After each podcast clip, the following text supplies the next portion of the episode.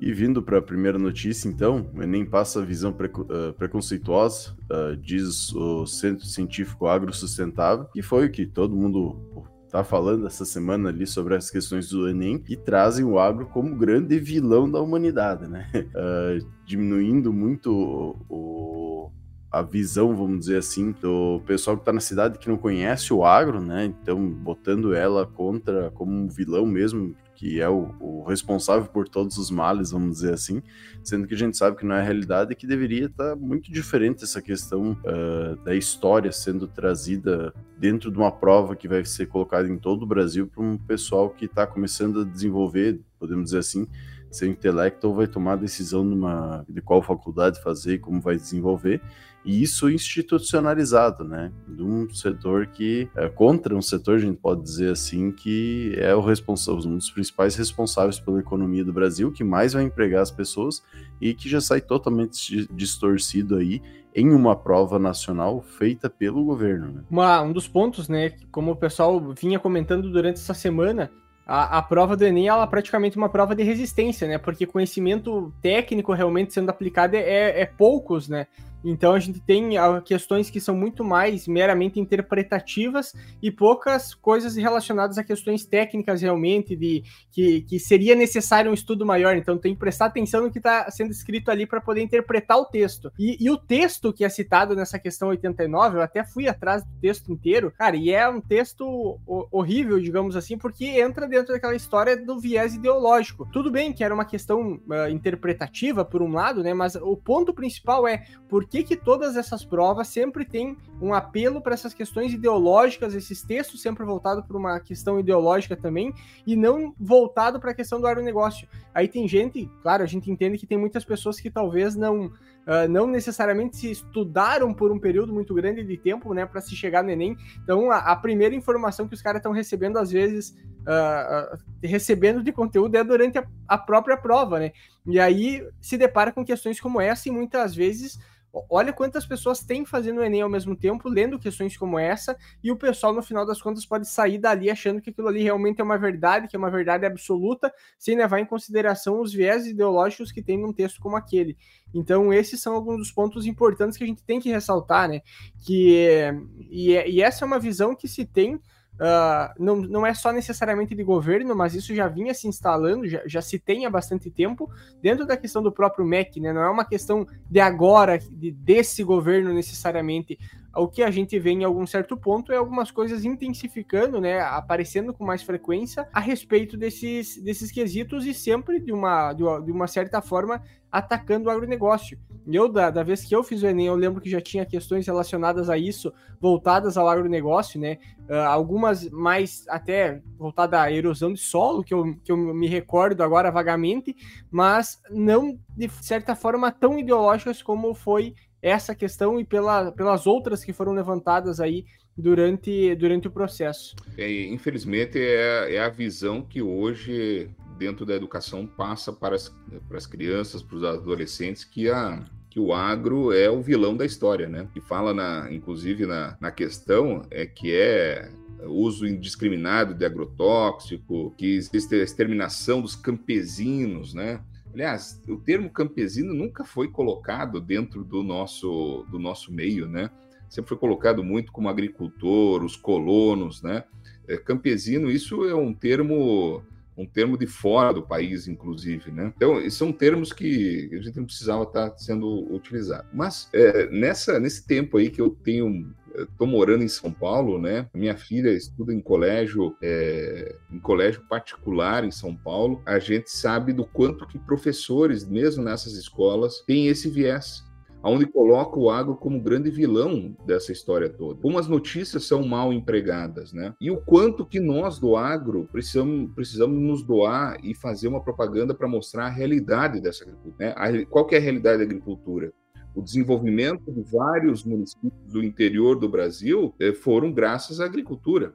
Que graças à agricultura nós temos alimento no prato seja pequeno, médio ou grande produtor, é, pode existir, né? E, e, e, tá, e tra, traz ainda, né? A novela, a novela da Globo, né? Das nove horas aí, o agricultor é matador, é, é dominador de terra, é, uma série de coisas que não é a realidade do padrão. Existiu isso? Existe esse tipo de situação? Até existe, a gente sabe que existe. Mas quantos por cento da agricultura é esse é, é essa figura que existe? Nós não temos nem 0,1% dos agricultores com isso. Então, ao invés de a gente estar tá indo pelo lado ruim de toda essa história, nós temos que ir pelo lado bom, do lado importante. Né? E lembrar que os ditos campesinos são aquelas pessoas que saíram do meio rural porque não tinham a capacidade de nem de sobreviver, muitas vezes, e foram buscar na cidade condições de vida melhor, qualidade de vida melhor. Então não é porque, que, porque não tem lugar lá no campo, é porque não tem condições de conhecimento, eh, de sobrevivência nisso aí.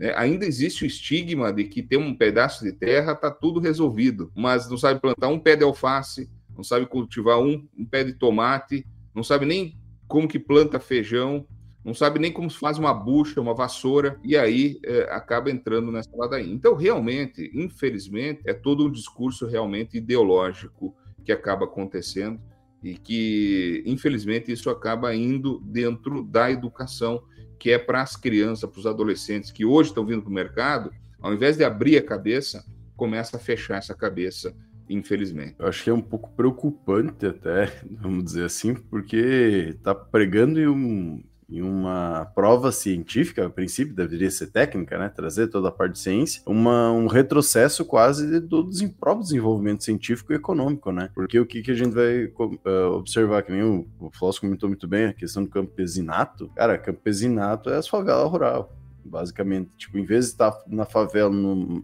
dentro da cidade, que está ganhando auxílio do governo, tá no campo ganhando auxílio do governo, diferença é que consegue fazer a sua própria comida muitas vezes. Mas quem teve a oportunidade de ir nesses locais do campo que teria esses campesinos, vamos dizer assim, uh, então que são produtores menores, sem uma instrução tão boa, tão desenvolvido, sem tá consegui, uh, sem conseguir ter uh, uma forma de produção e venda, mas uma produção para subsistência, cara, quando chega a aposentadoria é o, o, ponto que eles mais ganharam dinheiro na vida, né? Para ganhar um salário mínimo, digamos assim, somente, cada um ou um só, e para ter a subsistência. Então, é, é, um essa questão que eles chamam ah, campes, uh, trazer nos meios tradicionais e coisas. Cara, os meios tradicionais é os que mais poluem, é que não vai pegar grandes áreas, mas polui mais, tem um, um uma eficiência menor. Então, tudo isso tem que ser trazido também e tentar ser entendido. O problema é que hoje é aquela que a gente já comentou em diversos episódios, né?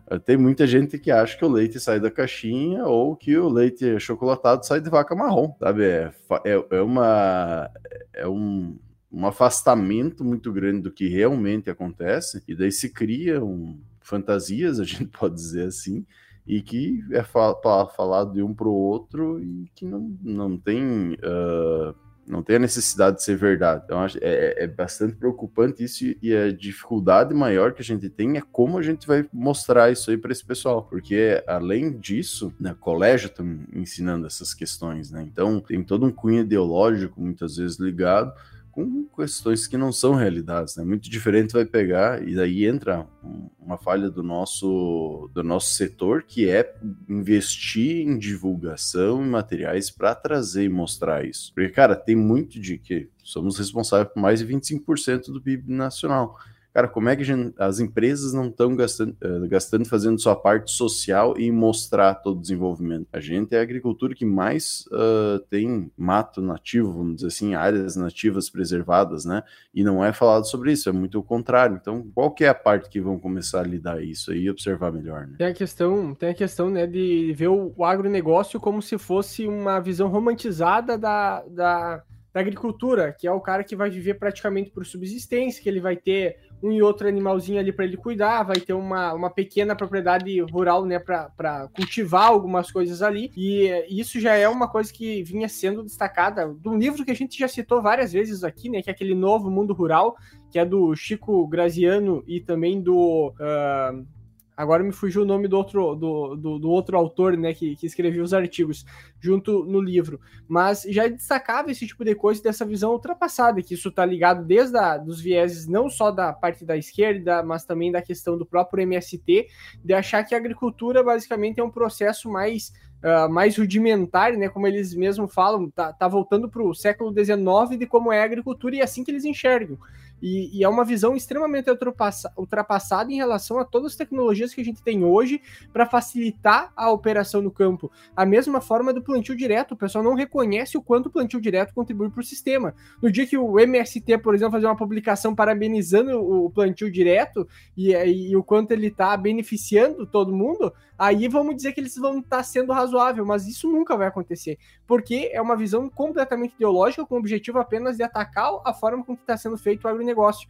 Então, eles não vêm para construir, eles vêm para destruir só aquilo que já está sendo feito hoje em dia, né? Outro autor é o Zander Navarro. Isso, isso aí. Mas